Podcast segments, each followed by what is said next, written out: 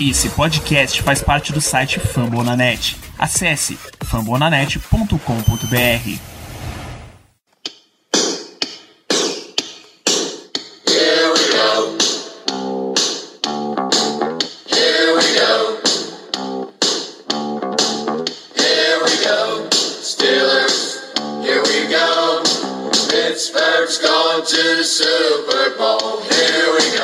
Muito bem, pessoal, estamos começando mais uma edição do Black Yellow Brasil Podcast, episódio 196 desse programa sobre o Pittsburgh Steelers para todo o Brasil, direto fambonanet.com.br, da Amazon Music, Spotify, Deezer, iTunes, ou da onde você quiser. Eu sou Danilo Batista, seu host para mais uma semana, host numa semana em que vamos fazer reflexões, avaliações e premiações neste programa, com o envelope dourado na mão, eu tenho a presença de Germano Coutinho. Boa noite, Germano.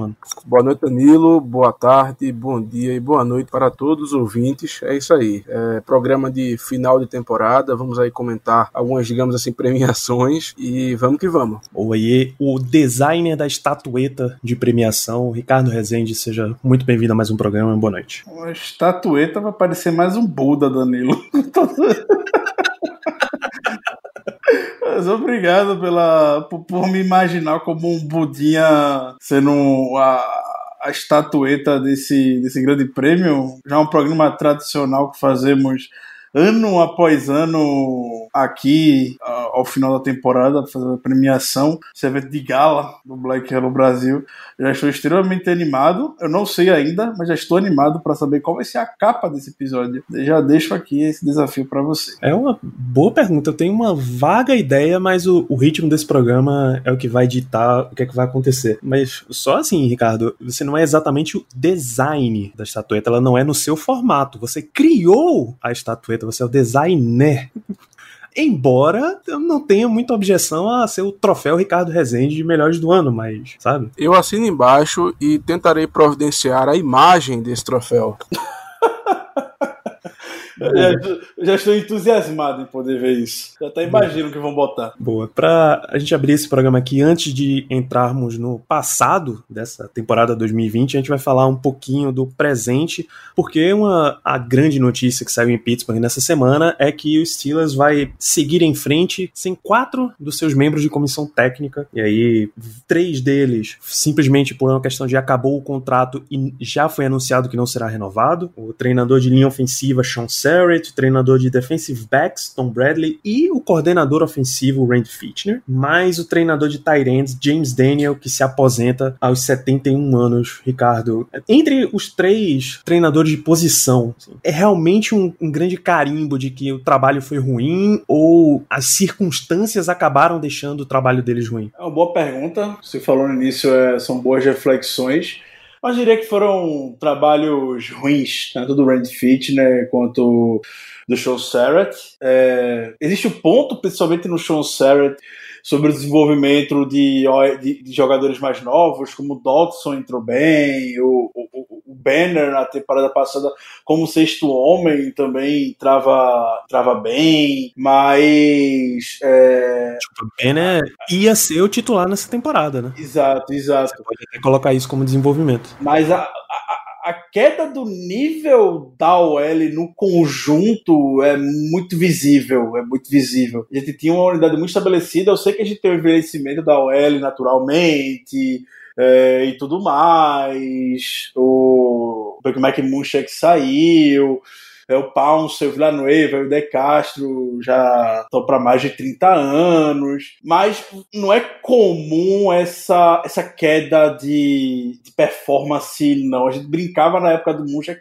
que podia entrar qualquer um ali, Danilo, ou eu não lembro quem gostava de falar essa expressão, botava lá o caixa do Walmart, alguém da fila do Walmart ali com o Mike Munchak que dava certo, dava muito certo, por sinal. Então, para mim, é problema de coach mesmo, quando você vê a OL não consegue abrir buracos para corrida, é, a gente sofre para conseguir uma jarda, muito do problema de sec que a gente teve nessa temporada, oh, perdão, muito do que a gente preservou de sec, na verdade, do Big Ben, que a gente não protegeu ele bem razoavelmente, a gente sabe que é por conta que ele estava se livrando bem rápido da bola, então diria que o Sarrett e o Randy Fitchner são, incompetentes, são incompetentes, com todo respeito aos dois, foi por incompetência mesmo, todo sucesso para ambos na, na sua carreira, na carreira dos dois. São dois caras que vivem rasgando elogios em Pittsburgh, o Sean Sarrett já tá em Pittsburgh desde 2012, o Randy Fisher desde 2007, são duas pessoas queridas por todos lá, mas profissionalmente, de fato, em termos de resultado, dá para sustentar só qualquer cara gente boa, né? Claro. Então, o Art Rooney já mandou a, uma mensagem rápida com essas não renovações. O Tony não esperou 24 horas, o Tony deu uma coletiva na quarta-feira, não deu 24 horas depois da coletiva, já foi anunciada essas, essas mudanças, essas saídas. Tony disse que queria anunciar as mudanças o mais rápido, mais rápido possível. Provavelmente naquele momento que o Tony estava conversando com a imprensa na quarta-feira, eles já sabiam os nomes que iriam, que iriam sair é, foram anunciados no, no dia seguinte. Tom Bradley surpreendeu algumas pessoas, de certa forma. O secundário aparentemente estava tava bem sob seu comando desde quando ele, ele chegou, um homem bem experiente. É, mas é aquilo, o Terrell Austin também era conhecido como técnico de secundária. Se você tem dois técnicos de secundária, alguma coisa está errada. Tom Bradley e o Terrell Austin como técnico de secundária. Então, acredito que foi mais nesse, nesse sentido mesmo, não viram tanto valor assim. É, talvez no, no Tom Bradley decidiram partir com, com ele também. Isso é claro que o Brand Fit, né, é o grande nome aqui. A gente viu durante um ano inteiro o que o ataque dele foi capaz de causar, Germano. Algum entre esses quatro nomes se realmente sente a partida? Com certeza não. eu sinto a partida do, do Randy Fitner, mas eu sinto uma alegria tremenda, uma alegria profunda, sabe? Mas tirando isso, não sinto não. é isso. Ainda em, em questão de comissão técnica, existe a expectativa, pelo menos por parte, pelo menos em uma parte da imprensa, de que Matt Canada, nosso treinador de quarterbacks, será promovido a coordenador ofensivo. É um movimento tradicional dos Steelers manter as coisas dentro de casa, resolver com quem já tá dentro de casa, mas ainda há a possibilidade de que ele seja um nome muito visado pelo Miami Dolphins para ser seu coordenador ofensivo, já que eles perderam Changale desse ano, Changale resolveu sair por conta própria, Barra foi demitido, e eles estariam procurando um outro nome, aí um nome mais moderno para trabalhar, um quarterback como Tua Tagovailoa ou Deshaun Watson, enfim.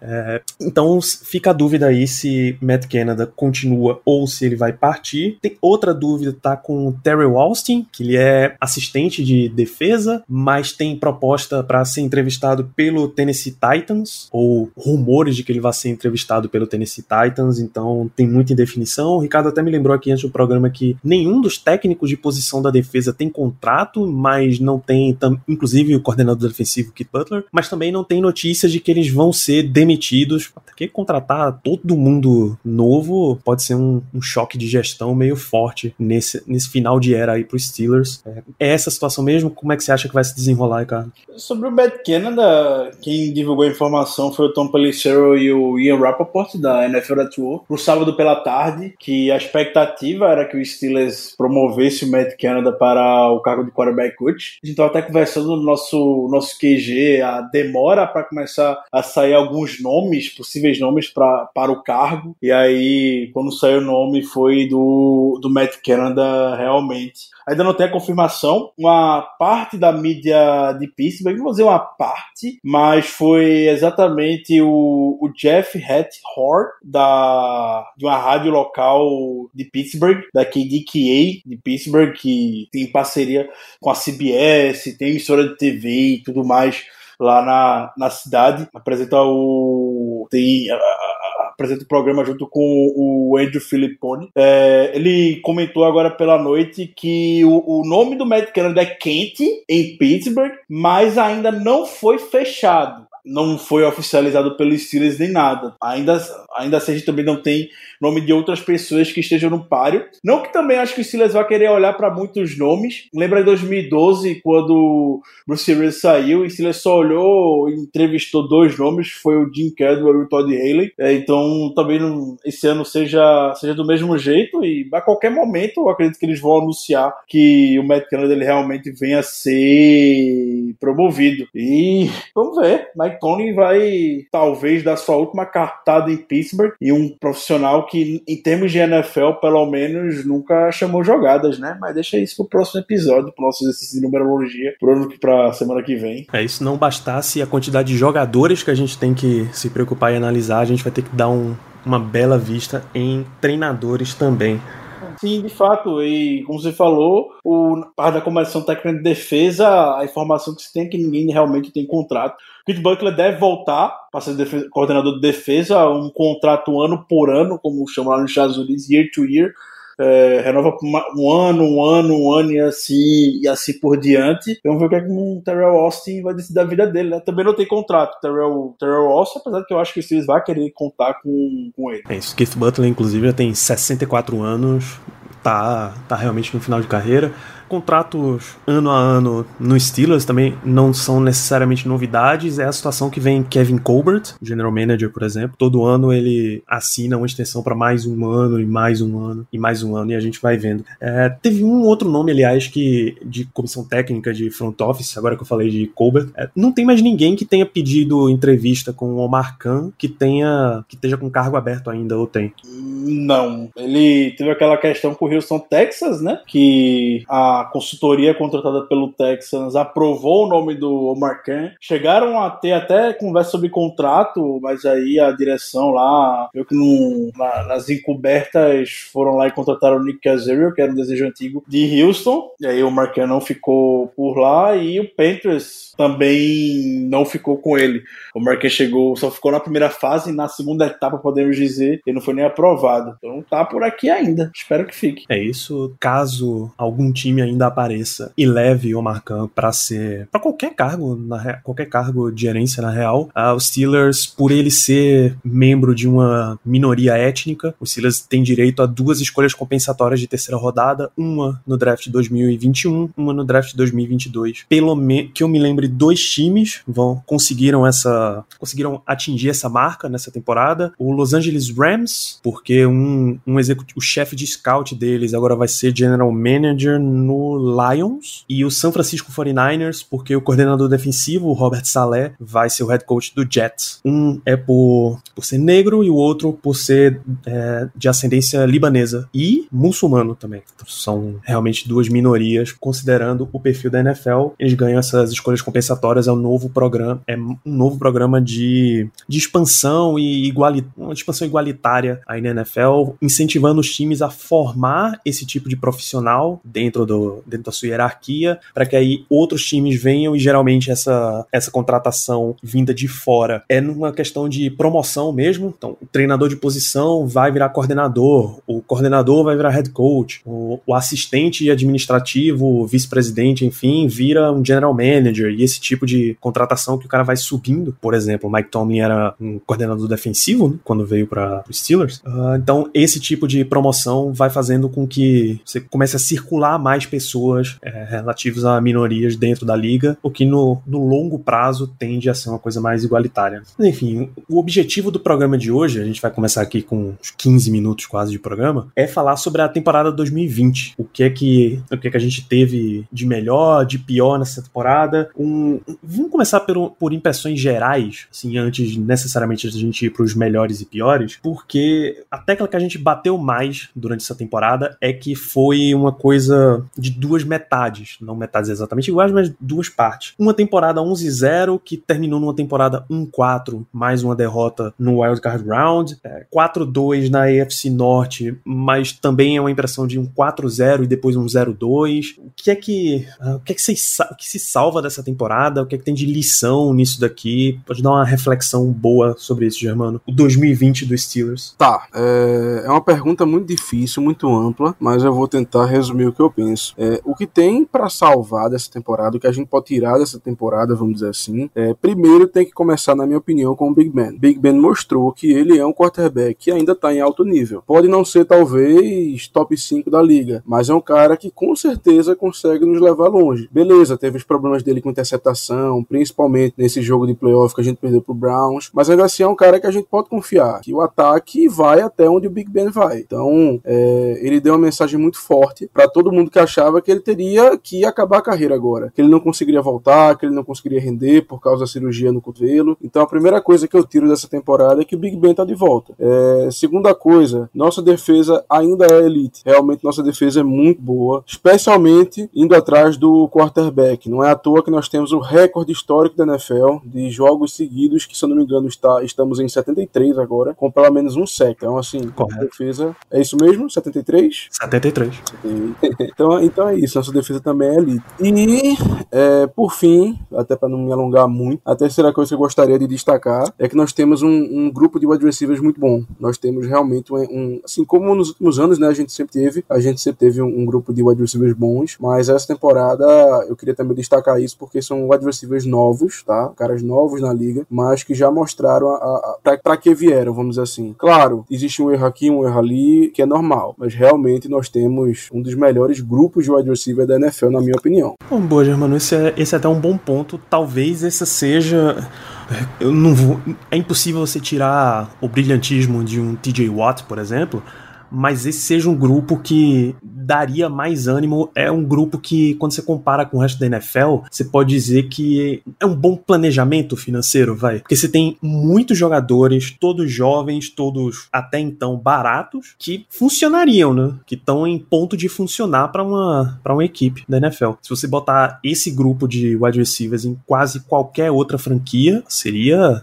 fantástico. Assim, você conseguiria muito resultado com pouco investimento. Claro que agora a gente começa a ter que ver o resultado financeiro disso aí. Esses jogadores começam a precisar receber contrato. Mas se você olhar bem, o Steelers não, não desviou da, da estratégia que eles vêm usando há muito tempo, que é um wide receiver que eles vão pagar bem, e aí já foi tanta gente, já foi Mike já foi Hans Ward, já foi Mike Wallace, já foi o próprio Antonio Brown, já, já foi Emmanuel Sanders e agora Ias era para ser Brown e um grupo jovem por baixo. Ele foi embora, vamos ver como é que o Steelers vai lidar com isso, mas é de fato uma lição boa que fica para as próximas temporadas. É, rapidinho, Danilo. Só, eu posso ter errado, realmente. Mas o, você falou só do grupo que era formado, não falou que pagou Mike Wallace nem Emmanuel Sanders, né?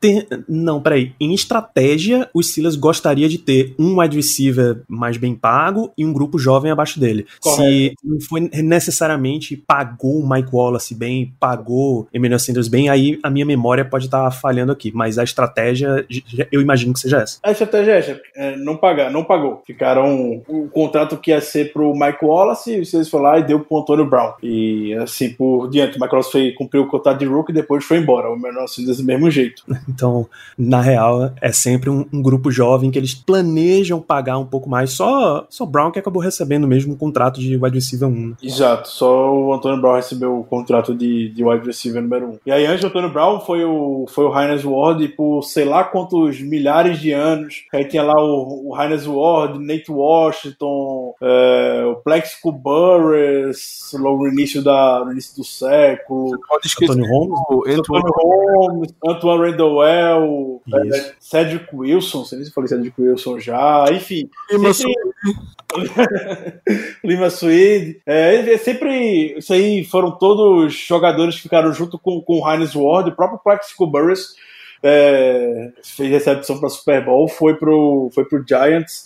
Depois, no final da carreira, retornou retornou pro Steelers. Antônio Holmes MVP de Super Bowl. Poderia estar caminhando para ganhar um contrato, mas teve problemas eventualmente fora do campo. Acabou sendo trocado pro Jets. É, enfim, é, de fato, a estratégia que o Steelers adota é, é pagar um jogador, pagar um wide receiver e os outros aproveitar do contrato de rookie. Talvez com esse grupo, por ele ser um pouco equilibrado, um grupo bom de wide receivers, não necessariamente tem um autêntico número um, eles façam um malabarismo, um contrato de um wide receiver, de um wide receiver número um, possa vir a ser dois desses que estão aqui hoje, enfim. Não sei como é que vai ser o malabarismo por trás é, desse grupo que é de fato muito equilibrado. Pois é, aí só vai ficar. A gente, obviamente, vai falar de contrato na, na semana que vem, mas fica a lição aí, amigo ouvinte, se você começar a pagar mais em um grupo, você vai ter que pagar menos em algum outro grupo. Se for com, pode ser com quarterback, você tem, aproveita o contrato de calor, ou pode ser em linha ofensiva, que você aproveita o contrato de calor, na sua defesa, enfim. Pode procurar em todo, todo time da NFL, dificilmente você vai ter todos os grupos, todos recebendo muito contrato. Ou você vai ter um monte de gente em contrato mediano, ou uma, duas estrelas e o resto um contrato mais barato. É, você tem que fazer esse malabarismo. Essa é a, a era do salary cap. Mas você, Ricardo, lições dessa, dessa grande temporada dividida em duas aí. É, gostei da sua, divisão, da sua observação.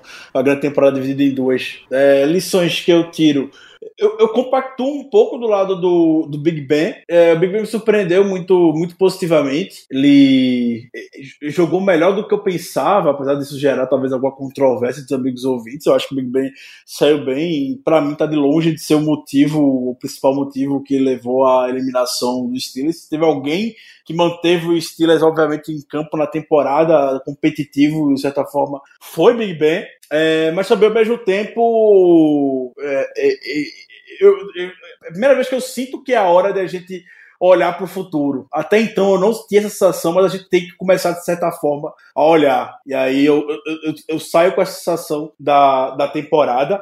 É, a defesa, ela é muito boa, como o Germano falou, uma defesa, uma defesa espetacular. Não entro nesse mérito, Porém, eu, ao contrário de 2019, por exemplo, senti falta em alguns momentos para poder ela ser um pouco mais um pouco mais clutch. Eu senti um pouco de falta de dezembro ela forçar um turnover algumas decisivo, igual foi no jogo contra o Colts. Nas outras derrotas a gente não teve esse grande momento para poder botar fogo no jogo. A fortaleza do time é de fato a defesa. Então, não é uma crítica, é só para ela ir além mesmo do que do que a gente espera então, pelo segundo ano consecutivo, sei que 2019 foi difícil sem Big Ben a gente poder exigir muito disso, porque muitas vezes roubava a bola e o ataque não aproveitava, é, mas a gente acabou caindo o, o desempenho em, em dezembro. É, a gente vai falar sobre comissão técnica, mas uma grande lição que eu tiro nessa temporada é eu era, eu sou na verdade um grande fã de, de Mike Tomlin. Eu gosto muito dele, mas o cara tá tá parado no tempo. O Steelers está parado no tempo e Mike Tomlin é uma grande representação disso. Uh, e tudo ficou muito escancarado quando o time começou a, a cair, a desmoronar ao longo da temporada. Não tem uma comissão técnica boa, é, uma das menores comissões técnicas da NFL, inclusive, se não a menor. A gente viu o Buccaneers tem 29 membros da comissão técnica, o Steelers tem 19 membros da comissão técnica, muitos deles já super experientes. A gente viu em, em um dia, basicamente, 4 de 19 saindo. Isso já dá o quê? 25%, basicamente, pouco menos de 25%, 25% do, da nossa comissão técnica indo embora e pessoas que não agregam ou não estavam trazendo novos conceitos que a NFL pede hoje. Então, se tem um momento, alguma temporada que eu critico e muito trabalho do Mike Tony foi essa e talvez de fato já esteja na hora de começar. Gostei que eu estava conversando de começar a falar um pouco hoje no programa de começar a deixar esse pessoal com um aviso prévio que a gente vai ter que renovar essa, essa comissão técnica. Tá chegando na hora realmente. Então, deixar o Tony aí com aviso prévio, ter contrato por mais um ano, só com a opção de renovar por mais outro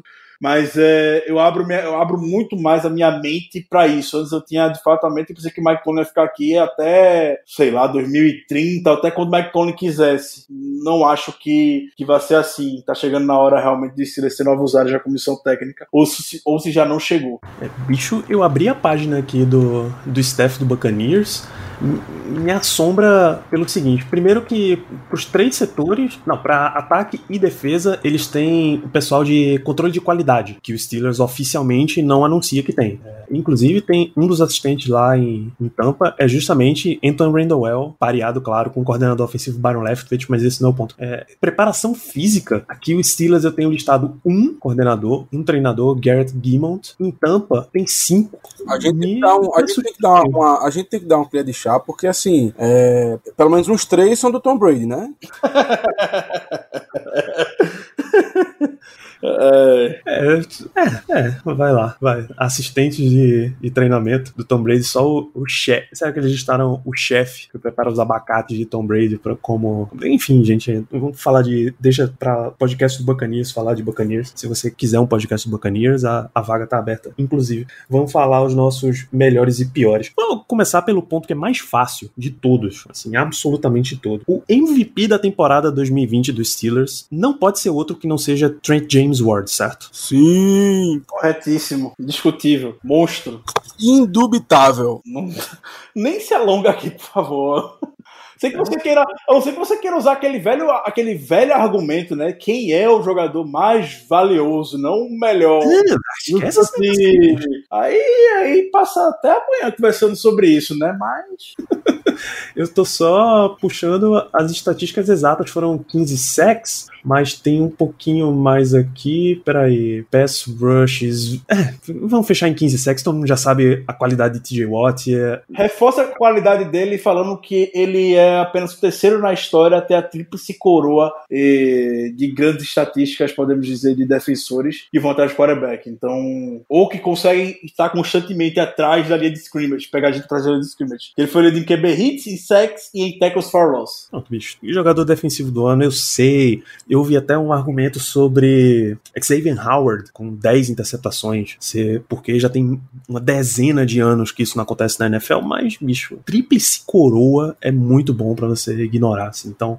TJ Watt, claro que é o MVP da, da temporada dos Steelers e seria o nosso melhor jogador de defesa, mas vamos ser justos e não vamos e vamos diferenciar esse prêmio. Então, Germano Coutinho, o melhor jogador de defesa dos Steelers em 2020, que não se chama TJ Watt. Tá, vamos lá. É, primeiro, só um, um rápido comentário acerca do TJ Watt. Eu, honestamente, é, achei que essa temporada dele, claro, foi sensacional, mas eu fico com a impressão de que a temporada passada foi ainda melhor. E só reitero aqui o absurdo que eu acho que foi ele não ter ganho o, o Defensive Player of the Year no ano passado. Sinceramente, acaba que forçou oito fumbles, teve duas interceptações, teve 14 sacks e meio, enfim. é, eu, acho, eu achei continuo achando um absurdo ele não ter ganho o prêmio ano passado e espero que não façam a mesma sacanagem com ele esse ano, que realmente é, seria muito azar. Mas enfim, vamos lá. É, melhor jogador da, defesa. Olha, eu acho que fica difícil a gente não dar pro Minka, tá? Porque o Minka, é, tirando o TJ Watt, ele é o melhor jogador da defesa, assim, acho que não, não existe nem muita discussão, ainda mais esse ano, que o Cameron Hayward não teve um ano tão bom, apesar de ter pego um lugar no segundo time do All-Pro. Mas o Minka é sensacional. É, durante a temporada, assim, tem alguns lances que, que marcam a gente, sabe? É, teve um lance, eu acho que foi contra, contra o próprio Browns nessa, nessa última rodada, que o Tyrande deles ia fazer o touchdown e ele chegou lá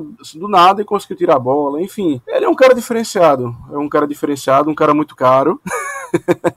era muito caro. Então fica aí minha, minha menção como o melhor jogador da defesa para o Minka Fitzpatrick, com uma menção honrosa para o nosso queridíssimo Stefan Tweet. E aí, Ricardo? O Germano falou justamente os dois nomes que eu ia citar. Quando ele falou Mika Fitzpatrick, eu não vou ter que falar do Stefan Tuitt, é claro. Mas ele acabou citando o Stefan Tuitt como uma menção honrosa. É, então eu mantenho o voto também no, no, Minka, no Minka Fitzpatrick. É, é- é muito diferenciado o que o Minka faz. Sei que ele teve os momentos nessa temporada que dava a sensação que não estava que não tava tão bem é, e tudo mais, mas isso muito mais o, a consequência, talvez a confiança que a equipe tem em deixar o Minka cobrindo tudo lá atrás, aí ele fica acabando ele acaba ficando muito exposto mesmo é, do que do que outra coisa. É, o Minka teve se teve a ideia que o Minka perdeu muitos tackles nessa temporada. De fato, talvez alguns momentos chaves ele não tenha ido tão bem nos tackles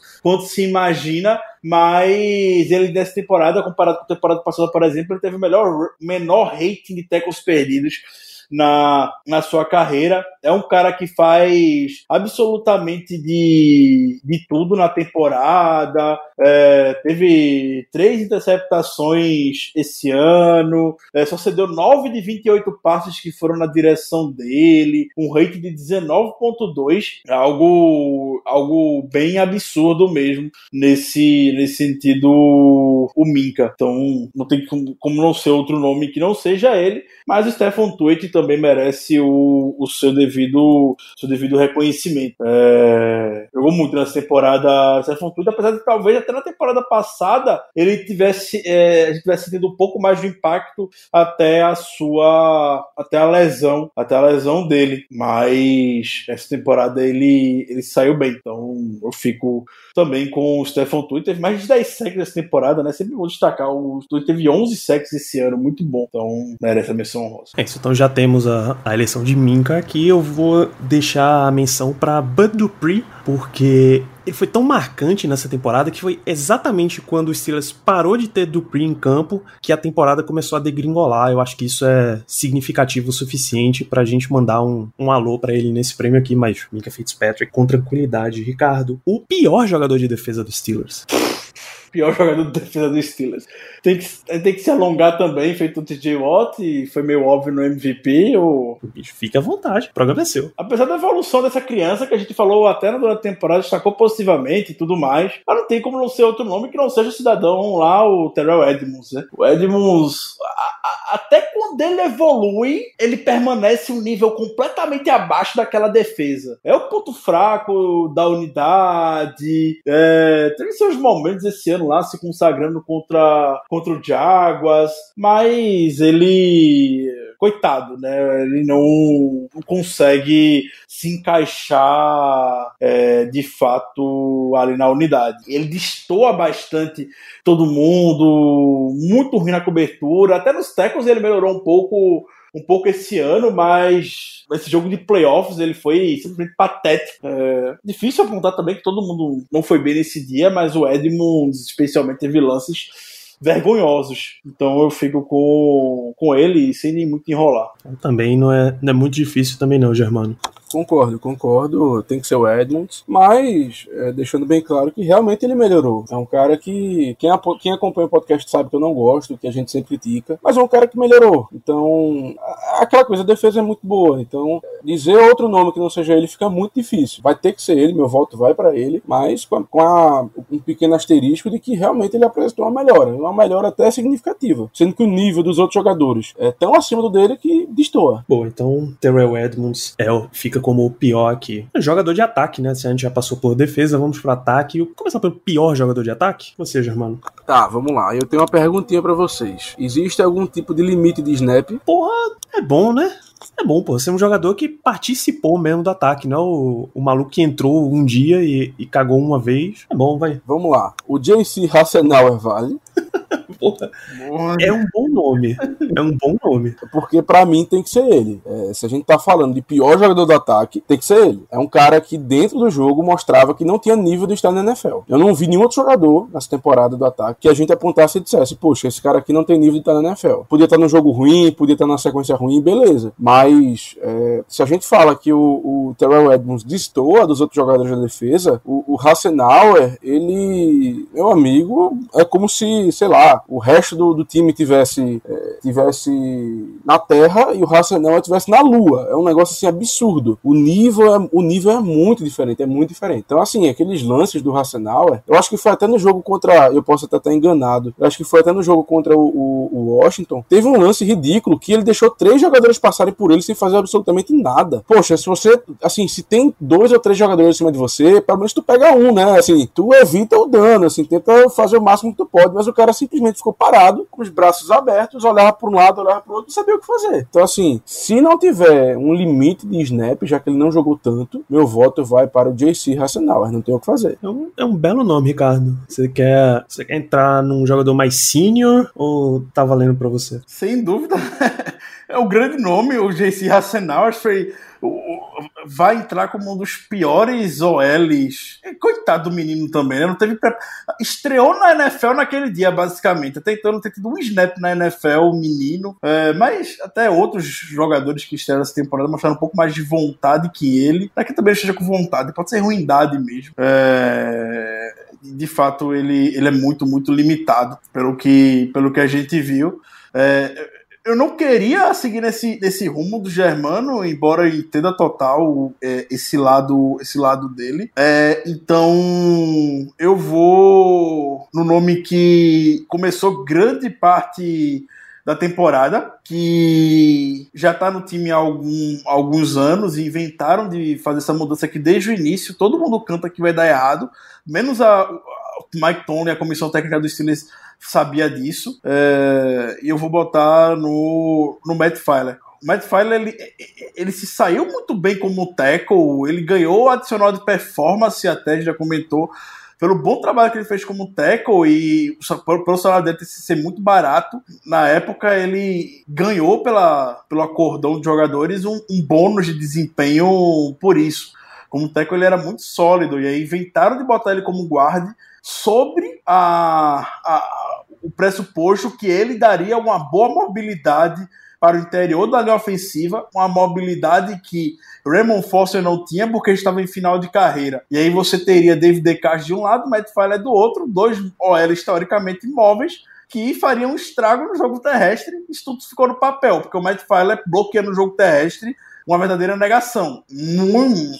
Uma decepção e só o Steelers não não via isso basicamente. O absurdo do Mike Filer é ter, ter, perdido, ficado fora alguns jogos, foi pro injury reserve, voltado no último jogo da, contra o Browns e ainda ter entrado como titular no lugar de Kevin Dodson. Não existe isso. Então, o jogador teve uma boa participação e já é um pouco mais veterano, eu vou votar nele mesmo. Isso. Era esse o nome que você queria, se pudesse ser exatamente um cara mais participativo, Germano? Não, eu não sei. Talvez eu até esteja levando muito em consideração essas últimas impressões. Mas o Villanueva não teve uma temporada nada boa. É um cara que nas temporadas passadas ele foi super bem. Tava, não digo entre os melhores tackles da liga, mas com certeza era um cara no, no, no, alto escalão, vamos dizer assim, um cara que não, nos dava qualquer tipo de problema. Podia ser o matchup que fosse, ele iria ser sólido, ele iria fazer um trabalho bom. Mas nessa temporada eu notei que ele teve um declínio muito,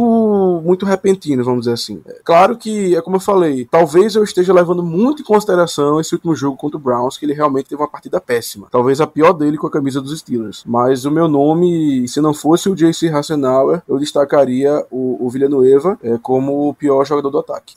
Boa, no meu desempate aqui, já que temos basicamente três menções, eu vou voltar também em Filer, até acima de Hassenauer, pelo seguinte motivo: o poder da narrativa. Ah, ele não só foi um, um jogador instável para defesa, para a linha ofensiva, desculpa, como ele substituiu em momento chave um jogador que estava indo muito bem só por questão de experiência e hierarquia, sabe? Que não é o que você espera. Você espera que quem tá com a mão quente, quem tá jogando bem, se mantenha jogando até que ele te dê algum motivo para ser tirado dali. Principalmente que é um jogador mais jovem, até mais barato e tal, pra, pra sua sequência. É um jogador que não vai ser um free agent como o concorrente dele. Então, ter substituído Dotson por Filer na, na reta final ali no último jogo, o jogo de wildcard, realmente foi, foi péssimo para mim. E aí, o nome de Filer chama muita atenção para esse caso é o, é o que eu destaco da linha ofensiva. Tudo. Acaba que todas as decisões ao redor dele ficaram ruins, né? De você tirar ele de, de tackle para colocar como guard, como o Ricardo bem explicou, e depois, quando ele não estava plenamente desenvolvido como guard, do outro lado, inclusive, ele era right guard, veio para left, ele era right tackle, veio para left guard, e aí você, quando ele não tá desenvolvido, você força o cara no jogo principal da temporada, tendo um competidor melhor. Então, vai para Matt Filer aqui. Ricardo, seu melhor jogador de ataque? Boa pergunta. Melhor jogador de ataque.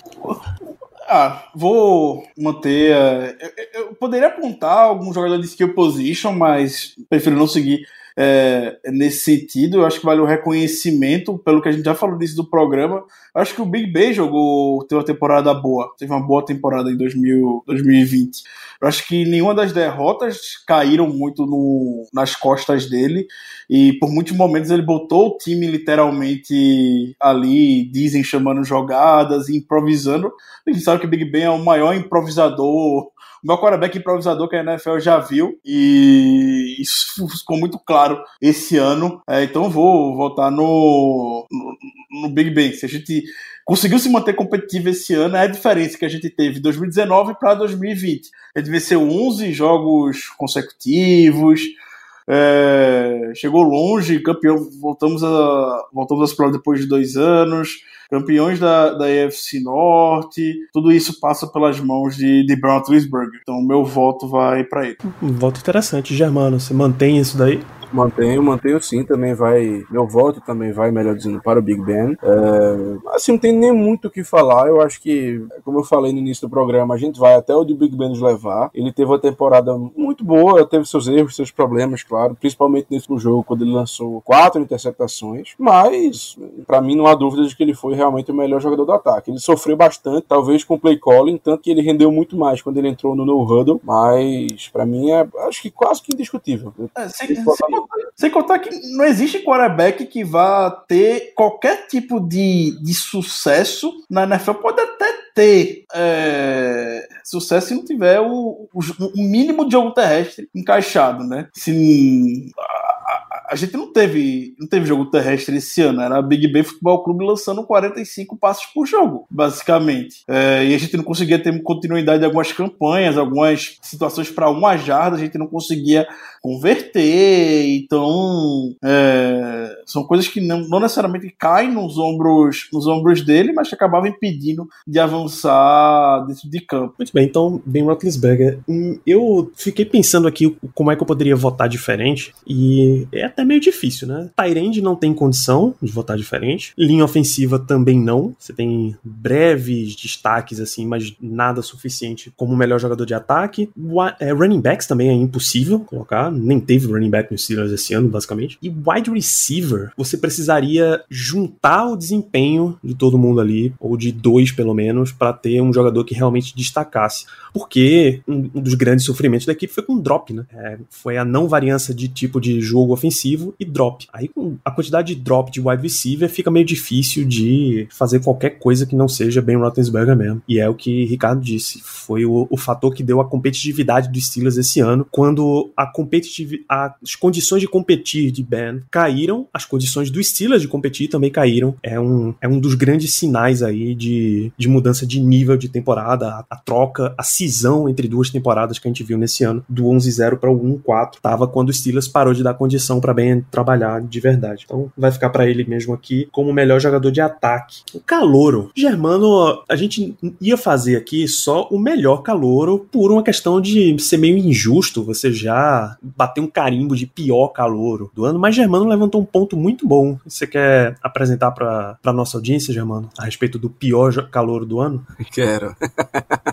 Meu amigo, olhe, vou dizer uma coisa, viu? Eu até concordo é, da gente normalmente não falar sobre isso, afinal de contas é um ano, um cara chegou agora na liga e tal. Mas esse jogador me deu tanta raiva, mas tanta raiva, desde a época da escolha que eu preciso dizer. É, meu amigo, não tem como não ser o Bug Jr., né? O, o Anthony McFarland Jr. Eu lembro que eu não gostei da escolha desse cara na quarta rodada. É, acho que o, o, Ricardo gostou bastante na época, o Danilo realmente não lembro, mas eu realmente não gostei. Eu, poxa, achei muito ruim a escolha. É, não via nada de mais nele. E, infelizmente, os meus medos se confirmaram. É um cara que não tem visão alguma, porque foram diversos lances na temporada onde a linha ofensiva até abria um buraco para ele, mas ele fazia questão de não ir pro canto certo. Era impressionante. Quando a linha ofensiva abria um buraco na esquerda, ele ia para a direita. Quando abria na direita, ele ia para a esquerda. E quando abria nos dois, ele ia pelo meio. Era uma coisa assim ridícula. Era uma coisa assim absurda e que para mim não tem como não ser ele. É, de verdade, eu, é, eu tive. Eu, eu, lembro de poucas vezes que eu tive tanta raiva com o jogador. Porque o jogador pode não ir bem, nervoso tal, não sei o que, beleza. Mas o problema dele é que ele é burro. Ele é burro. E esse é o grande problema. E olha que o Ben Snell também é. Mas o Ben Snell, perto do, do McFarland, é um Einstein da vida. É um negócio absurdo. O McFarland, que devia ser o nosso change of pace running back, vamos dizer assim, aquele cara mais veloz, aquele cara que dá um spark. Meu amigo, o único spark que ele deu foi para explodir o, o, o, plano ofensivo, porque, meu Deus do céu, era, era realmente ridículo as corridas dele. Eu de verdade não gostei de jogador desde a escolha e infelizmente, e, infelizmente meus medos, como eu falei,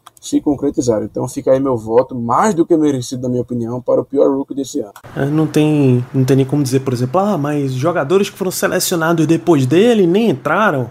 É, o, o safety que a gente pegou é, Anton Brooks, Carlos Davis mal participou, não sei o que, como é que os caras podem ser pior? O Davis chegou a brincar na sideline, mesmo assim ele não é o pior jogador. É impressionante. o cara queimou o vestiário e mesmo assim não é melhor, não foi pior, pasme. É, é isso aí, já, mano. O... E olha que eu tinha tudo para dizer o Carlos Davis, viu? Afinal de contas, ele tirou a vaga do meu queridinho. Rapaz, é verdade. Mas ó, a respeito da escolha de McFarland, eu nem sabia quem era, bicho. Não tinha a menor condição. Para mim era, foi escolha fruto do fruto de Dino Tomlin, a mente por trás do draft do, do Steelers. Ah, mas vamos pro melhor então, Germano. A gente até pode ter umas três opções aí, vai. São literalmente três opções, mas antes eu só queria saber se o Ricardo concorda. Você duvida ainda? Você duvida? Nem de não ser outro que não seja a topeirinha do McFarland, coitado. Não, não levanta a bandeira para criticar Rook, não, ainda mais ele, um cara que eu realmente gostava saindo de, de Maryland. Gostei na época da escolha, mas o, o cara samba dentro de campo de maneira que eu nunca vi espero que se desenvolva. Se desenvolver, realmente pode fazer uma graça, mas é, esse ano, para ele estar tá aqui sendo, sendo destacado um rookie negativo é porque ele realmente saltou os olhos negativamente nesse sentido. Bom, então voltando aí ao, ao, ao melhor rookie do, do, ano, você falou certo, Danilo, realmente a gente tem acho que três opções. É, e que belíssimas três opções, tá? Pra ser muito sincero. Primeiro, o Chase Claypool, nossa escolha de segunda rodada, né? Um jogador que chegou na liga fazendo barulho, o famosíssimo Mapletron, cara que no começo da temporada estava rendendo demais, touchdown aéreo, touchdown terrestre, de todos os modos possíveis. Tivemos também a nossa escolha terceira rodada, o High Smith, que virou titular com, infelizmente, né, depois da lesão do Dupree, e mostrou o que veio. Talvez ele não tenha conseguido tantos stats assim, mas nós que vimos os jogos notamos o impacto dele. O cara que demonstrou ter um arsenal muito bonito, muito legal de, de movimentos de pass rush. Então, realmente, ele foi muito bem também. E o grandiosíssimo Kevin Dodson, belíssima surpresa, escolha de quarta rodada. Esse aí, esse aí, eu posso dizer que eu, que eu é, patrocinei, tá? Realmente gostei muito do Kevin Dodson, um cara que demonstrou que pode ser titular aí nessa linha, se Deus quiser, por anos e anos. Um cara muito bom. O PFF mesmo ama o cara. Então é uma escolha muito difícil, muito difícil. É, eu tô pendendo a escolher o Kevin Dodson, porque eu realmente gostei muito dele. Um cara que jogou bastante, até no, vamos dizer, nesse último quarto, nesse último terço de temporada. Não cedeu nenhum sec, se eu não tô enganado também, não cedeu nenhuma pressão. Mas diante da, da diferença de snap, eu vou ter que ir com o Chase Claypool. Claypool realmente foi muito bem, principalmente na primeira metade da temporada. É um cara que demonstrou desde o início para que veio, tá? Deu uma, uma dimensão diferente no nosso ataque. Então, o meu voto por essas, por essas razões fica com o Mapletron, o Chase Clay. Eu já digo que é o meu voto também. Vocês viram todo o meu malabarismo aí para tentar votar em wide receiver como o melhor jogador ofensivo do ano. Porra, Aqui a gente só tem um jogador, né? Essa opção não tem como votar Ben Roethlisberger como calor do ano, então Chase Claypool é meu voto também, Ricardo. É, é, é, bem complicado aqui. De fato, esses três rookies tiveram temporadas espetaculares. O Steelers acertou muito no draft desse ano com o Claypool, com o Dodson e com o Alex Highsmith, três potenciais titulares do time aí por, por mais alguns anos. O Dodson, como o Germano falou, deve ficar aqui, espero que já por, por toda a carreira, tem muita cara de Steelers ele. É, os três podem ser um caso para a gente poder para gente poder falar e advogar aqui, porque seria o melhor rookie do ano. Eu não iria questionar nenhuma escolha. Claypool teve quebrou recordes esse, essa temporada de touchdowns para um rookie, não só do Steelers, como na NFL também teve um jogo de quatro touchdowns. É, o Kevin Dodson, como o Germano falou, não cedeu nenhum sec. E se brincar também não cedeu nenhuma, nenhuma pressão. Se cedeu foi no máximo uma que o Pro Football Focus apontou.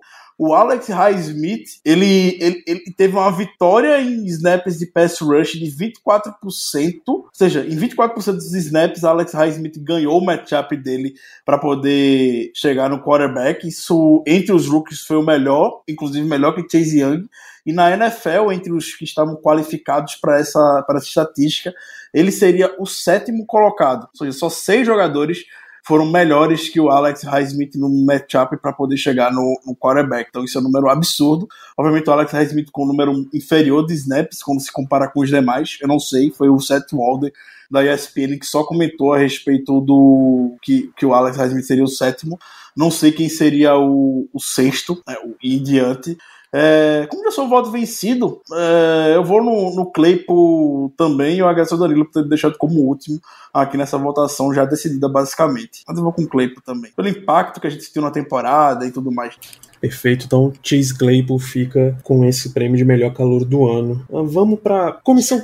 Isso, até o Google quer participar aqui da votação. Google, quem foi o melhor jogador do Steelers esse ano? Ah, agora você não quer, né? Beleza. Vamos para comissão técnica. O melhor membro de comissão técnica do Steelers, e aí pode ser head coach, coordenadores, técnico de posição, o que vocês quiserem, tá valendo. Deixa eu começar com você agora, Ricardo. Vou pouco. Eu vou no Caraquinha, vou no, no Matt Canada. Primeira experiência, primeiro ano de experiência dele na NFL, um dos grandes nomes do, do college football. Estava empolgado para poder ver o trabalho dele. A gente já sentiu muito do, da, do DNA é, dele é, no ataque, movimentação express snap, algo que o Steelers não tinha.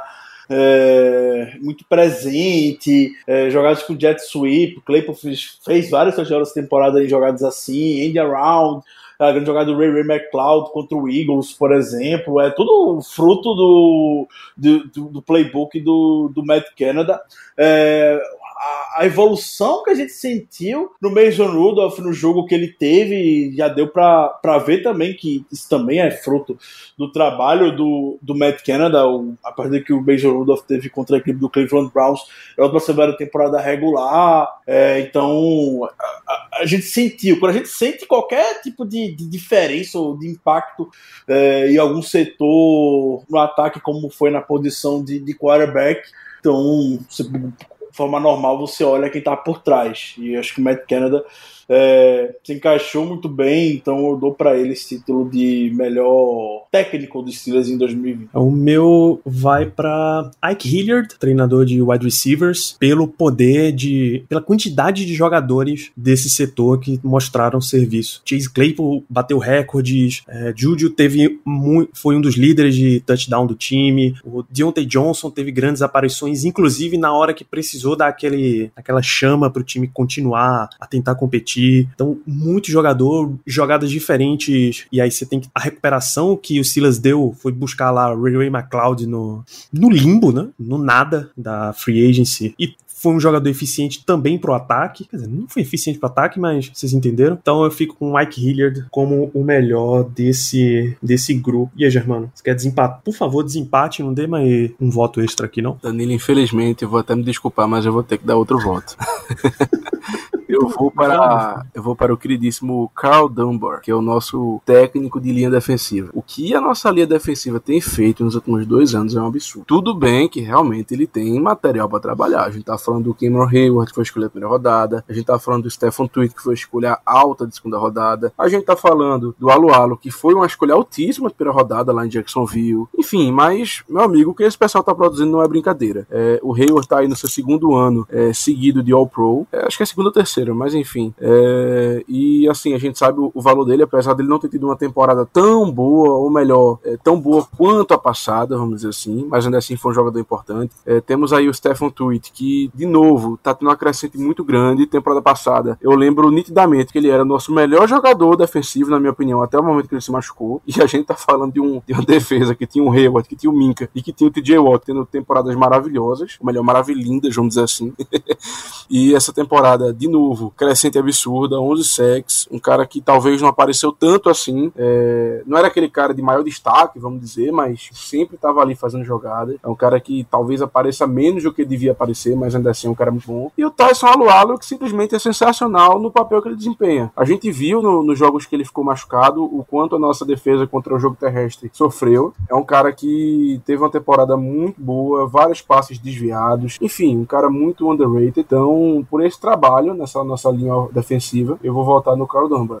Bom, então temos, temos três votos aqui: McKenna, Ike Hilliard e Carl Dunbar. Vocês querem sortear ou a gente divide o prêmio para três? A gente manda três troféus com o formato de Ricardo lá para Pittsburgh mesmo? Manda três, manda três. Manda três, né? Então vai para Matt Canada, treinador de quarterbacks, Ike Hilliard, treinador de wide receivers, Carl Dunbar, treinador de linha defensiva. E aí entra o pior membro de comissão técnica, que eu acho que vai ser difícil sair de Brandy Fitchner, que é o meu voto aqui. Vai lá, Germano. Eu não vou nem comentar muito. Na minha opinião, não tem nem o que discutir. Ricardo? É um voto vencido já. Tipo, é, é, é muito óbvio que é o Randy Fitch, né? É muito óbvio. Mas a minha vontade é de votar no Mike Tony. A minha vontade hum. é de votar no Mike Tony. É, obrigado novamente por me deixar nessa posição super, super tranquila agora, já de consagrar o voto no, no Randy Fitch, né? Eu acho que a gente não pode deixar de falar do, do Mike Tony nessa temporada. Eu já falei no último episódio, eu falo novamente, para mim foi a pior dele no comando do Steelers pela série de decisões erradas que ele tomou, principalmente essa derrocada final do time, nessa, nessa sequência patética, foram decisões erradas em vários momentos, não foi só um. A gente viu o Mike Tolley tomando decisão. Todo técnico toma decisão errada na NFL. É, ele não vai entrar muito nesse mérito. Faz parte, a pressão por trás de um head coach na NFL é gigantesca. Todo mundo toma decisão errada. O problema é que Mike Tolley tomou isso de formas consecutivas, que isso estava atrapalhando diretamente o desempenho do time. Então, contra o futebol time, a gente é, poder talvez ter chutado o, o, o field goal, mas ah, não vou confiar no Matthew Wright. Ah, vou prefiro arriscar um passe pro Anthony McFarland na quarta descida. Ele vai lá e faz isso. Contra o contra é, o, o, fato de a gente ter a maior dificuldade do mundo de ajustar para conseguir uma jarda em vários e vários lances. E Mike Tony toda semana só falando que está incomodando, está incomodando, mas não fazer nada de novo. Decide fazer algo de novo na última semana, botando lá o Josh Dobbs para poder dar algum jeito é, nessa situação. É, chega no final da temporada, decide é, botar o Matt Fire no lugar do Kevin Dodson, tira o cara que tá quente. É, enfim, são, foram várias decisões do Tony na formação do time e dentro de jogo que me fizeram ter muito problema com ele. É, o fato da gente ver, não só contra o Browns no playoffs, mas acaba contra o Cowboys, que para mim até então tem sido a pior partida de Mike Tony no comando dos Steelers, e aí depois foi a sequência de piores partidas de Mike Tony sobre, sobre, no comando dos Steelers. Teve o um jogo contra o Baltimore Ravens que a gente venceu, é, o Baltimore Ravens B lá, todo desfalcado por, por conta da Covid. Ele jogou muito mal naquele dia. O jogo contra o Bengals, perder para Ryan Finley, pelo amor de Deus, também foi algo é, desastroso. Então, minha vontade é votar no Mike Tomlin. Como eu já sou voto vencido, então eu vou deixar, fazer questão de deixar o meu voto para ele. Boa, acho, acho justo, acho um momento de indignação muito, muito apropriado. É a última categoria que a gente. Mentira, não é a última. A gente tem mais três categorias aqui. Então vamos para partida. Qual foi a melhor partida dos Steelers no ano, Ricardo? Contra o. A primeira partida contra o Baltimore Ravens. Lá, aquela batalha lá em Baltimore digna de FC Norte. Aquele jogo foi espetacular. Como o Steelers conseguiu virar aquela partida, para mim foi, foi, foi surreal. Sei que tem um jogo contra o Colts e tudo mais, também foi uma foi a maior virada da era Mike Tony, realmente. É... Mas a,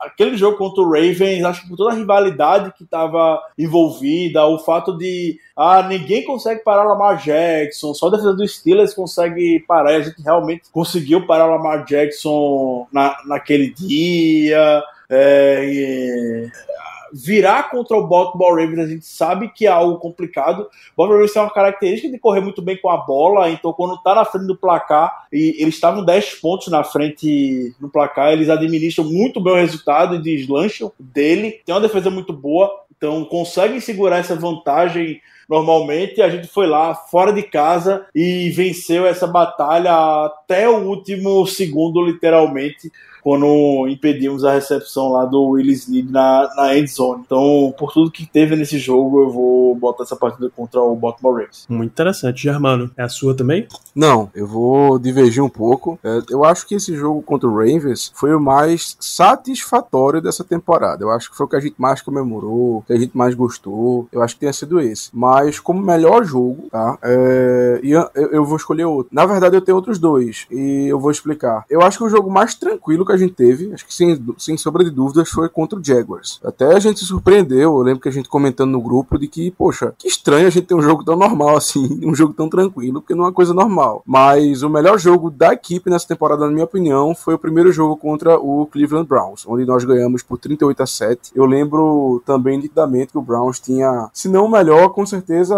o top 3 de jogo terrestre da liga. Tudo bem que o Nick Chubb, se não estou enganado, não jogou, era só o Kareem Hunt, mas Aquele jogo, a defesa simplesmente dominou o jogo terrestre dos Browns. Foi uma coisa impressionante, impressionante mesmo. Parece que o Tommy chegou e falou assim: olha, vocês vão ceder um milhão de passes. Agora eu não quero, eu não quero ver vocês cedendo mais do que três jardas por corrida. Dito e feito, Browns terminou o jogo com 75 jardas terrestres, que para eles foi assim, estupidamente ruim. E nós ganhamos o jogo com bastante facilidade e bastante tranquilidade. Então, o meu voto vai para esse jogo contra o Cleveland Browns. Boa. São, é, são, realmente dois votos, um de dominância, mas eu fico com o voto de Ricardo pela catarse que foi ganhar daquele Baltimore Ravens. Era o jogo da semana 8, né, em Baltimore, que é mais, mais forte ainda. Foi um, um final de semana, assim, maravilhoso, nível os adeptos estão a dançar nas bancadas. O fã de, de Football Manager vai, vai entender a expressão. Então não tem como o jogo que me deu mais esse, esse prazer de assistir não ser o meu voto de o melhor jogo da temporada. E o pior, Germano. Qual é o pior jogo desse ano? Vamos lá. É, para mim não tem nem discussão, tá? Para mim, eu não sei vocês, mas para mim é nível Rain Fitness, que é o jogo contra o Cincinnati Bengals. É, a gente perder para Ryan Philly do jeito que foi, meu amigo, tem tem explicação não. Os Bengals tiveram incríveis 78 passes, ou desculpa, 78 jardas aéreas no jogo. 78 e nós conseguimos perder a partida. É uma coisa assim impressionante. Eu eu não lembro de ter visto um ataque tão ruim feito foi o nosso no primeiro tempo Sério, é, foi uma coisa ridícula. E a gente tá falando é, de um podcast logo após a nossa derrota, basicamente, contra os Browns, onde nós lançamos três interceptações no primeiro tempo e ainda tivemos aquele, aquele turnover, vamos assim dizer, do snap do Pounce. Mas, olha, nem se compara. De verdade, nem se compara o ataque, porque eu, eu nunca vi um ataque tão pífio quanto foi naquele jogo contra o Bengals. Então, por isso, pelo nível de ruindade que a gente chegou naquele jogo, apesar de que no segundo tempo a gente deu uma pequena, uma leve melhorada, apesar do nível de ruindade, ou melhor, levando em consideração o nível de ruindade daquele jogo, do ataque no primeiro tempo principalmente, eu tenho que citar esse jogo. Para mim é nível Randy Fitch, né? Eu, nossa senhora, não gosto nem de lembrar, sério. Eu levar aquela corrida do, do Ryan Philly no final do jogo também foi um, um baita de um, de um punhal nas costas, de uma apunhalada nas costas, mas só o, só o desempenho do ataque no primeiro tempo, a putridão que foi aquilo, eu não tenho como votar em outro jogo, sinceramente. Eu já aviso que temos dois votos para essa, pra essa partida. Três. Em Cincinnati. Então fechamos três votos. Semana 15 em Cincinnati foi 17 Steelers, 27 Bengals. Muito deu, difícil sair desse jogo. Uma rosa para o jogo contra os Cowboys, né? Que também foi uma beleza. A gente deu 27 pontos para Ryan Finley. E o running back do Bengals naquele dia era Giovanni Bernard. Sinto uma indignação na minha voz. Isso, o peso da decisão, você nota exatamente o quão podre foi aquele jogo. É, e aproveitando o momento de pesar, a sua decepção na temporada, Ricardo, pode ser de qualquer coisa. A minha decepção? Isso. Pode ser um jogador decepção, um momento decepção, um setor decepção. O que é que lhe decepcionou? Já falei muito dele, vou falar de novo ainda mais para mim que ele é muito especial, que vai ser, vai ser Mike Tony. Mike Tony me decepcionou muito nessa nessa temporada. Pensei muito que ele tinha aprendido com lições do passado. Eu sempre levantei a bandeira aqui que Mike Tony não costuma errar duas vezes, ou não costuma insistir em alguns erros é, por dois jogos consecutivos. Geralmente a gente tem um problema em um jogo, na partida seguinte isso é ajustado, a gente consegue dar a volta por cima, mas esse ano ele simplesmente, na sequência de derrotas, não conseguiu dar jeito no time. O time estava perdido, o time estava desmotivado, o time parecia ter largado a temporada. Isso não é característica de times de, de Mike Tomlin, que entra muito para cima nos jogos. A gente estava sendo dominado fisicamente por. A gente foi dominado fisicamente pelo Bengals e Ryan Finley, é, contra o Browns, a gente perdeu os playoffs, não tem nem o que falar, o quanto a gente foi dominado, é, a OL facilmente sendo, sendo empurrada, o time não conseguia ter nenhum momento de spark ou de nenhum momento mesmo na partida para poder se recuperar. É, não é, não é um time de, de Mike Tomlin. Eu entendo que muita gente critica algo justo pela, por essa última década pavorosa em termos de playoffs e tudo mais. Somente três vitórias, mas Mike Tomlin ele conseguia manter o time competitivo, não importa o cenário que tivesse. Ele conseguia fazer isso com, com o que tinha disponível para poder, poder trabalhar. E esse ano parecia que ele, ele, ele tinha muito disponível, até mais do que temporadas anteriores e não conseguiu não conseguiu sustentar. A gente saiu lá 11 vitórias consecutivas, maravilhoso, ótimo. Entra na história do time essa sequência de 11 vitórias consecutivas. Mas uma vez que a gente conseguiu, a gente perdeu o jogo pro futebol time, até o, o Mika Fitzpatrick semanas anteriores falou que é, a, gente, a gente quebrou realmente depois daquela partida. E, e, e Mike conseguiu consertar. E Mike Tony sempre conseguiu consertar, sempre conseguiu trazer algum remendo é, no time em situações, em situações como essa. E ele, essa temporada, não conseguiu, até pelas coletivas que ele estava dando também.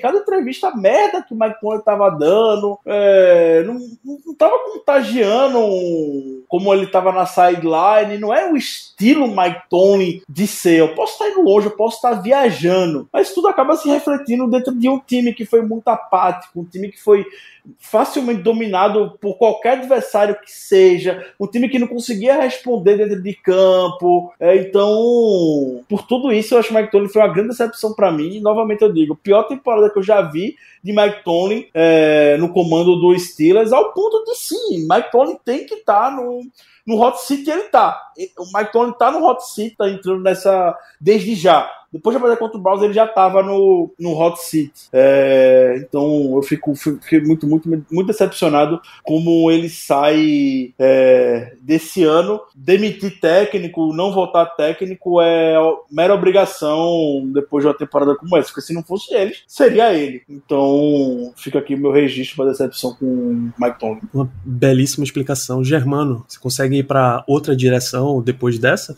Consigo, consigo. Eu, assim, eu concordo com o Ricardo de que o Tomlin realmente não teve uma temporada boa. Ele errou várias vezes é, durante a temporada, assim, coisas até ridículas. Teve aquele jogo, e agora eu realmente não vou lembrar contra quem foi, não sei se... Qual foi aquele jogo que, que a gente devia ter pedido um, pedido um tempo no final do primeiro, do primeiro tempo e ele simplesmente deixou para lá? Vocês lembram qual foi? Acho que foi contra o Colts. Pronto, então assim, pô, ali, acho que foi até o Ricardo que falou no QG assim, ali o Tomlin desistiu da temporada. E era o que aparentava, sendo muito sincero. Parecia que ele não tinha, não tinha a mínima confiança na equipe, no ataque, enfim. Então concordo totalmente com ele. Mas eu vou em outra direção porque é, a gente esperava muito, mas muito desse jogador. E, e, apesar dele ter tido números bons na temporada, ele decepcionou bastante, que foi o Deontay Johnson, que acho que é assim, é uníssono entre a gente, de que ele é o adversário número um desse time. Mas um adversário número um, ou qualquer adversário, ele não pode dropar passes. É um cara que a gente sabe que é especial. E olha que a gente teve o Antonio Brown na equipe, a gente sabe o que é um adversário especial e o Deontay Johnson tem essa capacidade, tem esse potencial. Mas ele simplesmente não tá conseguindo chegar naquele nível. Ele teve quase mil jardas na temporada, teve 10 touchdowns ao total, ou seja, então assim, não foi uma temporada ruim dele, não foi isso. Mas é um cara que a gente vê que pode dar o próximo passo, mas que até agora não conseguiu dar. É o segundo ano dele apenas, beleza, mas a expectativa era muito alta e com razão. Então, meu voto vai para ele, afinal de contas, o cara liderou a, a, a NFL em drop, foram 10, inclusive até achei o número pequeno, achei que tinha sido mais, para não dizer sem impressão. E meu voto aí vai para o Deontay Johnson que eu falei, porque a expectativa estava muito alta e apesar dele não ter jogado mal, assim, dele ter ido até bem na temporada, ter números bons, stats bons, mas em vários jogos, quando a gente precisou dele, a gente viu que ele não conseguiu, é, é, é como é que eu posso dizer, ele não conseguiu chegar nas expectativas que a gente tinha dele, vamos dizer assim. É, bicho, depois de depois dessa belíssima explicação de Ricardo, eu também fico com com Mike Tomlin e eu acrescento o ponto de Germano nisso aqui. A impressão que deu, que a gente discutiu bastante no, entre nós e até trouxemos para alguns episódios do podcast, do desistiu da temporada, foi muito forte em Tomlin, muito forte. Chegamos ao ponto de, de a gente olhar e dizer, bicho, se todos nós, todos nós com certeza amamos Mike Tomlin, não duvide em nenhum momento disso aqui, ouvinte. Todos os membros desse podcast são apaixonados por, por Tomlin, mas a gente tá num ponto de desgaste depois dessa, desse final de temporada, essa segunda parte de temporada, que se amanhã ele lançasse a coletiva, a famosa Tomlin Tuesday, e dissesse: então, gente, deu para mim, todo mundo ia assinar e aceitar e vamos em frente. Porque realmente foi, ficou uma impressão péssima do treinador. péssimo. Isso foi muito sentido na última coletiva dele. É, teve uma pergunta é, na semana passada pro Tony é, sobre futuro e tudo mais, e perguntaram, Tony, você ainda sente vontade de treinar? Literalmente perguntaram isso para ele. Você quer seguir treinando? E aí, Tony, com aquela estiradeza, falou: Você duvida? E aí não falou mais nada, deu, uma, deu um sorriso e, e, e tudo mais.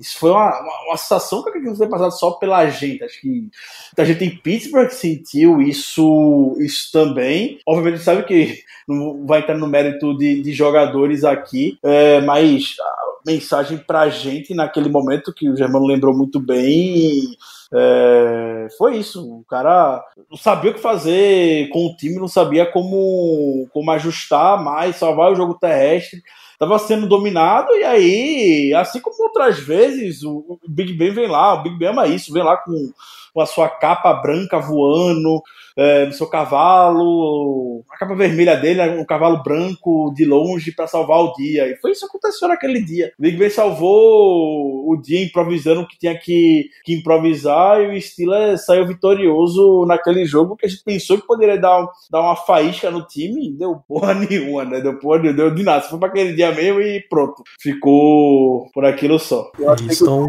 com aquelas dele, tipo assim, é, nós queremos ser quem bebe o, quem bebe o vinho e não não quem pisa na uva.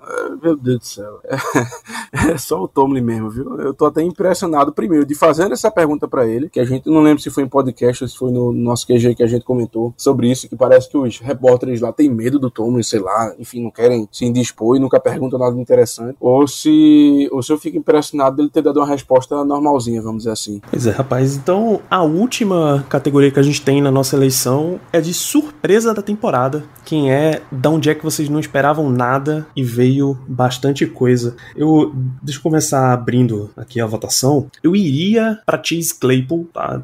Ah, mas como é que você não esperava nada de uma escolha de segunda rodada? É porque ele não, não vinha para ser necessariamente um destaque do setor, então não esperava nada. Então eu iria nessa direção, mas uma vez que eu já dei um, um prêmio a Chase Claypool nessa, nesta eleição, nessa temporada, eu vou ficar com um dos caras que não ganharam o prêmio em que Claypool competiu, então é Kevin Dotson, é o meu voto aqui porra, eu sei, a gente já falou aqui, é um, um mantra que eu repito do, do JP lá do 10 Jardas, que, que guarde você precisa ser capaz de achar na fila do Walmart. Então, um jogador de quarta rodada já tá na frente de fila de Walmart, vai.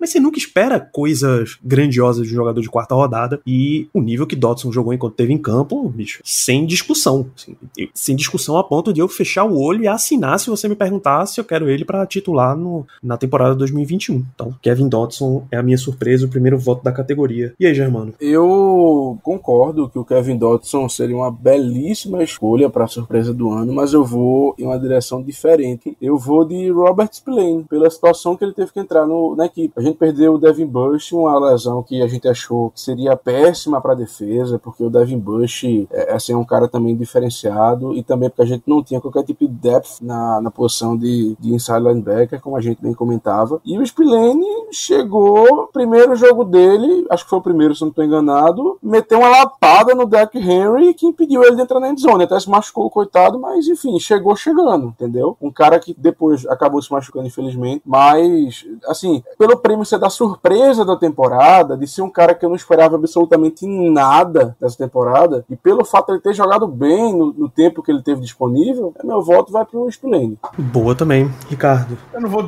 eu não vou desempatar isso, porque meu nome é um pouco diferente do que vocês trouxeram, mas eu concordo com, com os dois. Quando a gente fala de, de surpresa, acho que é de fato aquele que a gente não não espera absolutamente nada, nada dele mesmo. E aí esse menino chegou no final do training camp, a gente nem viu lance nenhum dele com o Steelers. Ele entrou, ficou no roster principal, entrou na temporada de início já sentiu o impacto dele, que foi o Ray McLeod no, nos retornos. Não esperava nada dele. E Deontay Johnson foi, foi ao pro na temporada passada em retornos. Então, Deontay Johnson, teoricamente, já estava muito bem consolidado ali. Mas aí no primeiro retorno da temporada de Deontay Johnson contra o Giants já soltou a bola é, e tudo mais, já começou a ter essa desconfiança, depois já apresentou mais, mais, mais segurança, e o Ray McLeod entrou e entrou muito bem. A gente ficou cantando a temporada todinha. Quando é que teria o touchdown de Ray McLeod? Infelizmente não veio, mas conseguiu botar o time em alguns momentos em boas posições de campo, como a gente não via um, um retornador em, em, muito tempo. O Deontay Jones, temporada passada, ele realmente, no final da temporada, entrou muito bem, no ator foi ao Pro, teve touchdown retornado contra a equipe do, do Arizona Cardinals e, e, e tudo mais. É, o Ray McLeod nos kickoffs e no, nos retornos de punt eu me surpreendi bastante, então eu deixo meu voto aqui com ele. Bom, então, mais uma vez a gente divide aqui. É, um voto para Kevin Dotson, um voto para Robert Spillane e um voto para Ray Ray McLeod. Foi até ver o Ray McLeod recebeu votos para All Pro nessa temporada também. Recebeu três votos para All Pro, o Ray McLeod para retornador. E também o Ray McLeod, ele, ele na seleção de All Pros do Pro Football Focus, ele foi eleito. Depois que o Terrell Edmonds recebeu votos pro All Pro, a. nível, e o nível disso aí caiu bastante, viu? Uh, então, gente, é isso. Passamos por um bocado de categoria até. A gente tem um, um recap bem longo para uma temporada que foi tão de altos e baixos. Considerações finais para a temporada, Germano Coutinho. Muito obrigado por mais um programa. Valeu, Danilo. Valeu, Ricardo. Eu gostaria de agradecer a todos os ouvintes que estiveram com a gente nessa temporada. Uma temporada que começou maravilhosamente bem, 11-0, mas que infelizmente terminou de um jeito que a gente não gostaria, né? Que a gente não queria. Mas enfim, a NFL é assim, é, acontece. É, e considerações finais, sinceramente, é, assim, agradecer a companhia dos amigos de verdade nesse programa, porque assim, a gente, no nosso QG, nós sempre estamos conversando, sempre estamos debatendo as coisas, não só apenas dos Steelers, mas claro que, e claro, a preferência é essa, mas queria agradecer aí a vocês dois, no nome de todo mundo, por essa companhia nessa temporada. E acho que é isso, eu não tenho nem muito mais o que falar, considerações, é, eu fiz algumas considerações iniciais boas no começo do, do programa sobre os pontos positivos, e é isso, é, a gente ama esse time, a gente, a gente, é, é incrível como um jogo muda a nossa semana, é como a gente, como o nosso humor muda. É impressionante, é realmente impressionante. Então não tenho nem muito a falar, apenas agradecer. É, agora vai começar o draft, né? A época que eu mais gosto. Estou é, um pouco atarefado, talvez eu não consiga ver tanto tempo como eu gostaria, mas é, eu realmente adoro fazer mock, enfim, pensar nas possibilidades. E espero que a temporada que vem a gente tenha mais sucesso nos playoffs, que a gente consiga chegar ao Super Bowl, que a gente consiga ir mais longe, porque honestamente essa equipe merece, principalmente essa defesa merece, tá? Então, um grande abraço a todos e here we go. Valeu, Ricardo Rezende considerações finais para a temporada 2020. Obrigado por mais, mais uma semana de episódio de Black Yellow Brasil. Eu que agradeço a companhia dos amigos. Por trás aqui, como o Danilo falou, tem muito mais gente envolvida e dedicada Uh, para nós, conosco, aqui, fazendo o Black Yellow Brasil. Desde sempre é essa proposta de ser uma página de fãs, para fãs. A gente faz aqui porque gosta, gosta de conversar com vocês, gosta de interagir com vocês nas nossas redes sociais. Nada, tem nada que nos agrade mais. Foi uma temporada certa, até certa forma divertida. Quando a gente tava 11-0, tudo vai bem, é claro, mas depois a, a ladeira foi grande Tá até agora a sessão de descarrego sobre, sobre essa temporada e vai durar mais um tempinho, provavelmente. Hum, obviamente a gente terminou muito longe do que, do que a gente do que a gente queria. Mais uma derrota em playoffs, mais um ano em done na, na pós-temporada. Isso levanta muita, muita preocupação, é claro, para o futuro do time. É, mas temporada 2020. eu, eu, procuro uma palavra para poder, defi poder definir, tentando ser um pouco positiva, mas não consigo encontrar outra que não seja de frustrante mesmo. Da maneira como ela, como ela acabou, como ela se desenrolou. Então, uh, a gente tem mais, tem mais um episódio na próxima semana para brincar de numerologia, brincar de de como é que tentar acertar o futuro desse, desse time, como é que vai ser em termos de cap, como é que vai ser em termos de comissão técnica, como é que vai ser em termos de jogador, quem é que volta, quem é que não volta, fazer esse exercício na próxima semana. Eu sei que todos vocês estão muito ansiosos para isso. A gente também está muito ansioso para gravar para gravar esse episódio. É, é, isso, agradecer de fato a companhia em 2020 e a partir de agora, é, como o Germano falou, tem draft e já declaramos aberta a off-season do Steelers do Black Yellow Brasil. Semana que vem estamos de volta para poder brincar de, de acertar e prever como é que vai ser o futuro desse time. Grande abraço para todos. É isso, fica aqui o registro que a gente volta ainda na semana que vem. Tem o Steelers tem um off-season aí cheia de decisão para ser tomada e a gente vai dar um, a nossa versão aí do que fazer, o nosso, o nosso panorama, os nossos desejos do que, é que o Steelers poderia fazer. Então nos vemos na semana que vem. Continue acompanhando o Black Yellow Brasil Podcast na sua plataforma preferida, Spotify, Apple Podcasts, Deezer, Google Podcast, em fumblenanet.com.br, que é a casa do Black Yellow na internet, ou a gente está acabando de chegar na Amazon Music, você que prefere esse aplicativo de música, eles começaram a com podcasts no Brasil recentemente, então Black Yellow Brasil é mais uma opção por lá. Então voltamos na semana que vem. Segue nas redes sociais, claro. Arroba BlackYellowBR no Twitter, no Instagram e o um canal no Telegram. Então agora sim, um grande abraço a todos vocês. Espero que vocês tenham gostado desse programa, dessa temporada inteira. Nos vemos semana que vem. Grande abraço.